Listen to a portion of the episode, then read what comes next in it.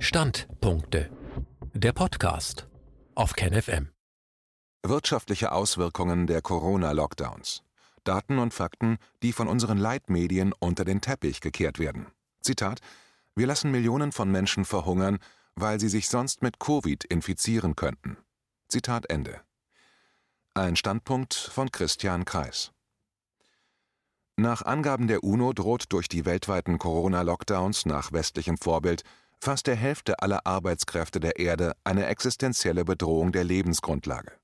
Zitat: Betroffen seien vor allem 1,6 der 2 Milliarden Menschen, die irregulärer Arbeit nachgehen, also ohne Arbeitsverträge und oft von der Hand in den Mund leben. Zitat Ende, berichtet die ILO in Genf. Zitat: Für Millionen Arbeiter bedeutet kein Einkommen kein Essen keine Sicherheit, keine Zukunft. Millionen Unternehmen rund um die Welt können kaum atmen, sie haben keine Ersparnisse oder Zugang zu Krediten. Dies sind die wahren Gesichter der Arbeitswelt. Wenn wir ihnen jetzt nicht helfen, werden sie einfach untergehen. Zitat Ende. Das Einkommen dieser Menschen sei im weltweiten Durchschnitt um 60 Prozent eingebrochen, in Afrika und Lateinamerika sogar um mehr als 80 Prozent. Der Grund, 436 Millionen Unternehmen und Selbstständige weltweit sind in Branchen tätig, die besonders stark unter den Lockdown-Maßnahmen leiden. Laut Wall Street Journal wird sich 2020 die Zahl der hungernden Menschen auf der Welt von 130 auf 260 Millionen verdoppeln. Darunter sind erfahrungsgemäß sehr viele Kinder. Davon sterben immer ziemlich viele. Vermutlich werden wir schon dieses Jahr mehrere Millionen zusätzliche Hungertote sehen, vor allem Kinder, vor allem Mädchen, vor allem schwarze und farbige. Der Grund? Die Covid-Lockdown-Maßnahmen, die von dem Vorbild westliche Welt ausgingen und unhinterfragt in den meisten Ländern der Dritten Welt übernommen wurden. Zum Vergleich: Die Zahl der Corona-Toten weltweit liegt momentan bei knapp 0,6 Millionen.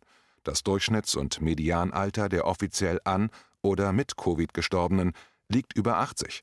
Die meisten Covid-Toten waren mehrfach schwer vorerkrankt. Die Hungertoten in der Dritten Welt dagegen sind häufig sehr jung, es betrifft vor allem Kinder. Vermutlich werden über hundertmal so viele Lebensjahre durch die freiheitsberaubenden Covid-Restriktionen zerstört als gerettet. Ein sehr aufrichtiger Journalist brachte kürzlich den Sachverhalt gut auf den Punkt. Zitat Auf keinen Fall hätten wir Corona-Gläubigen voraussehen können, dass diese Tagelöhner, Wanderarbeiter, Straßenhändler und sonstigen krass prekär Beschäftigten des informellen Sektors in der Dritten Welt nach wenigen Tagen Ausgangssperre hungern würden. Wir können doch deshalb die Corona-Ausnahmezustandsmaßnahmen nicht aufheben. Nein, dann stürben doch die armen Verhungernden an Corona. Bevor die an Corona sterben, ist es besser, die verhungern. Hauptsache, sie sterben nicht an Corona. Zitat Ende. Ein Beispiel. In Indien brachen Exporte und Importe im April 2020 gegenüber dem Vorjahr um 60 Prozent ein. Im Mai waren es 37 Exporte und 51 Prozent Importe. Es wurden etwa 100 Millionen Inder durch die Covid-Lockdowns in die Arbeitslosigkeit geschickt. 36 Länder der Dritten Welt stehen laut Wall Street Journal vor starken Schuldenproblemen. In Banksprache, die Bonität vieler Bonds wackelt. Ich war sieben Jahre Investmentbanker und denke, diese Finanzprobleme werden für einige Länder und viele hundert Millionen Menschen übel ausgehen. Denn die Weltkonjunktur und damit Gewinne und Cashflows, also die Fähigkeit, Schulden zurückzuzahlen, geht in den Keller. Die ausstehenden Schulden bleiben jedoch bestehen, genauer, sie schießen momentan sogar nach oben. Das kann schwerlich ohne Schuldenausfall, Schuldenschnitt, Schuldenverzicht oder Insolvenzen funktionieren. Diese führen häufig zu Finanzkrisen, Währungsturbulenzen und Import-Export-Problemen in den betroffenen Ländern. Begleitet wird das meist von hoher Arbeitslosigkeit, Armut, Elend und sozialen Unruhen. Der Grund für die kommende Bondkrise Corona-Lockdowns weltweit nach westlichem, nach unserem Vorbild. Dadurch produzieren wir in den armen Ländern dieser Welt Elend, Leid und Tod in ungeheurem Ausmaß. Die Situation in den USA von 21. März bis 4. Juli 2020 haben sich in den USA 50 Millionen Menschen arbeitslos gemeldet. Die offizielle Arbeitslosenrate lag im Juni 2020 bei 11,1, die Jugendarbeitslosigkeit bei 20,7 Prozent. Fachleute weisen allerdings darauf hin, dass die offizielle Arbeitslosenquote zu niedrig wiedergegeben wird. Laut Wall Street Journal fanden im Mai in den USA über 30 Prozent der 16- bis 19-Jährigen keinen Job – besonders hart betroffen Schwarze. Ende April 2020 waren in den USA etwa 40 Prozent der US-Haushalte mit Kindern unter 13 Food Insecure, das heißt, die befragten Mütter wussten nicht, wie sie ihre Kinder ernähren sollten. Der Anteil der Mütter mit Kindern unter 13, die berichteten, dass das eingekaufte Essen nicht reicht, erhöhte sich durch den Lockdown um 170 Prozent gegenüber 2018. Einer der Gründe, Schon vor der derzeitigen Lockdown-induzierten Wirtschaftsdepression waren die Vermögen der untersten 20 Prozent der US-Haushalte zwischen 2007 und 2019 laut Wall Street Journal um etwa ein Drittel gefallen. Ihre Einkommen waren in diesen zwölf Jahren real um zwei Prozent zurückgegangen. Dann kam der Lockdown. Er hat das unterste Fünftel der US-Bevölkerung entsprechend hart erwischt, vor allem die Minderheiten, die Schwarzen und die Farbigen. Im unteren Viertel der US-Bevölkerung ist die Arbeitslosenquote laut Wall Street Journal mit über 30 Prozent sehr viel höher als im Landesdurchschnitt, weil die unqualifizierten Tätigkeiten häufig sehr serviceorientiert sind und dort wenig Homeoffice möglich ist. Ein Blick nach Deutschland. Die offizielle Arbeitslosenrate lag im April bei 3,9 Prozent, das entspricht 2,85 Millionen Menschen. Dazu kamen im April, neuere Daten liegen leider nicht vor, 6,8 Millionen Menschen in Kurzarbeit. Das waren insgesamt also etwa 9,7 Millionen Arbeitnehmer von insgesamt ungefähr 45 Millionen Beschäftigten bei uns. Also mehr als 21 Prozent der Arbeitnehmer haben im April nicht normal, nicht voll oder gar nicht gearbeitet. Allerdings sind das letztlich nur Schätzungen. Laut der arbeitgebernahen Denkfabrik Agenda Austria beliefen sich Kurzarbeit und Arbeitslosigkeit zusammen in Deutschland im April auf 30 Prozent. Zum Vergleich in Schweden auf 14 Prozent. In Baden-Württemberg war im April jedes vierte Produktionsunternehmen geschlossen. Die Auftragseingänge der Industrie sind von Januar bis April gegenüber dem Vorjahr deutschlandweit um 38 Prozent gesunken. Im Mai lagen sie um 29 Prozent unter Vorjahr. In der Automobilindustrie waren die Auftragseingänge im April 47 Prozent unter dem Niveau von Februar 2020. Das verheißt für die kommenden Monate nichts Gutes auf dem Arbeitsmarkt. Daimler gab am 11.07. bekannt, dass 15.000 Stellen abgebaut würden. Exporte und Importe sind bis Mai 2020 implodiert. Die meisten Menschen in unserem Land haben nach meiner Einschätzung noch nicht realisiert, dass die eigentliche Krise den Arbeitsmarkt erst in den kommenden Monaten in voller Wucht erfassen und einige Jahre dauern wird.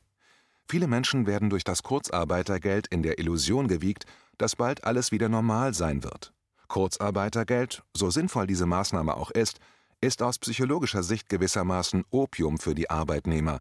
Sie werden dadurch über den eigentlichen Ernst der Lage betäubt. Viele Menschen glauben immer noch an eine Art V-Aufschwung, steil bergab mit der Konjunktur und dann wieder steil bergauf, und haben Angst vor einer zweiten Welle bei Corona-Infektionen.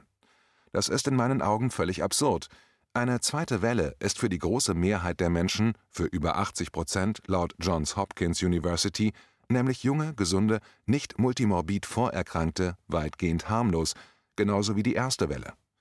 Nicht aber der kommende Absturz am Arbeitsmarkt. Vor dem könnten die Menschen zu Recht Angst haben.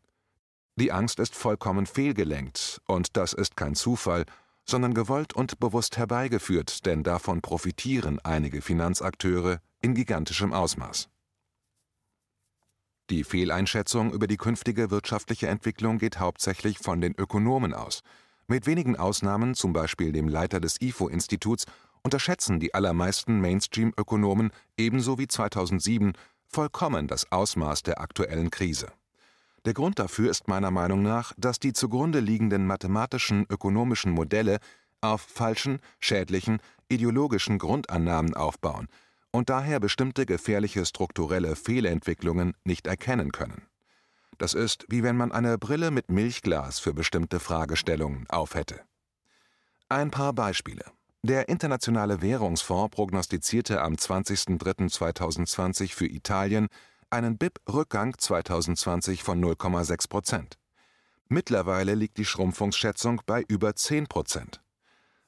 Am 4.4.2020 rechnete der IWF mit einer Schrumpfung des Welt-BIP von 3 Prozent.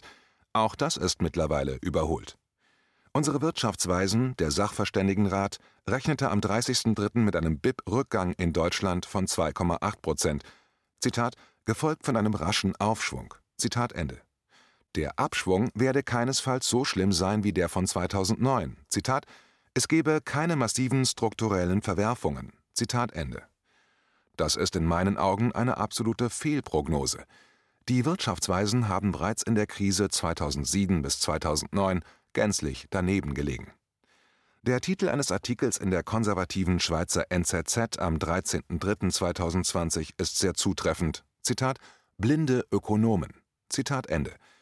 Allerdings waren die Ökonomen der NZZ in ihren Analysen und Prognosen auch nicht besser als andere. Gerade sie haben eine besonders dicke Milchglasbrille mit den neoliberalen Ökonomiedogmen auf. Aus den führenden US-Großbanken kommen mittlerweile andere Töne. Zitat: Unsere Einschätzung zu Lage und Tiefe des Wirtschaftsabschwungs hat sich gravierend verschlechtert. Zitat Ende. Wurde am 14.07.2020 der Chef der US-Großbank Wells Fargo, Charles Scharf, im Wall Street Journal zitiert. Die drei Großbanken JP Morgan Chase, Citigroup und Wells Fargo haben mittlerweile 83 Milliarden Dollar Vorsorge für erwartete Kreditausfälle getroffen. Der Chef von JP Morgan Chase, James Dimon, wurde im selben Artikel des Wall Street Journal mit den Worten zitiert: Zitat, Das ist keine normale Rezession. Den Rezessionsteil werden wir erst später sehen. Zitat Ende. Das deutet auf den eigentlichen Kern der Sache hin.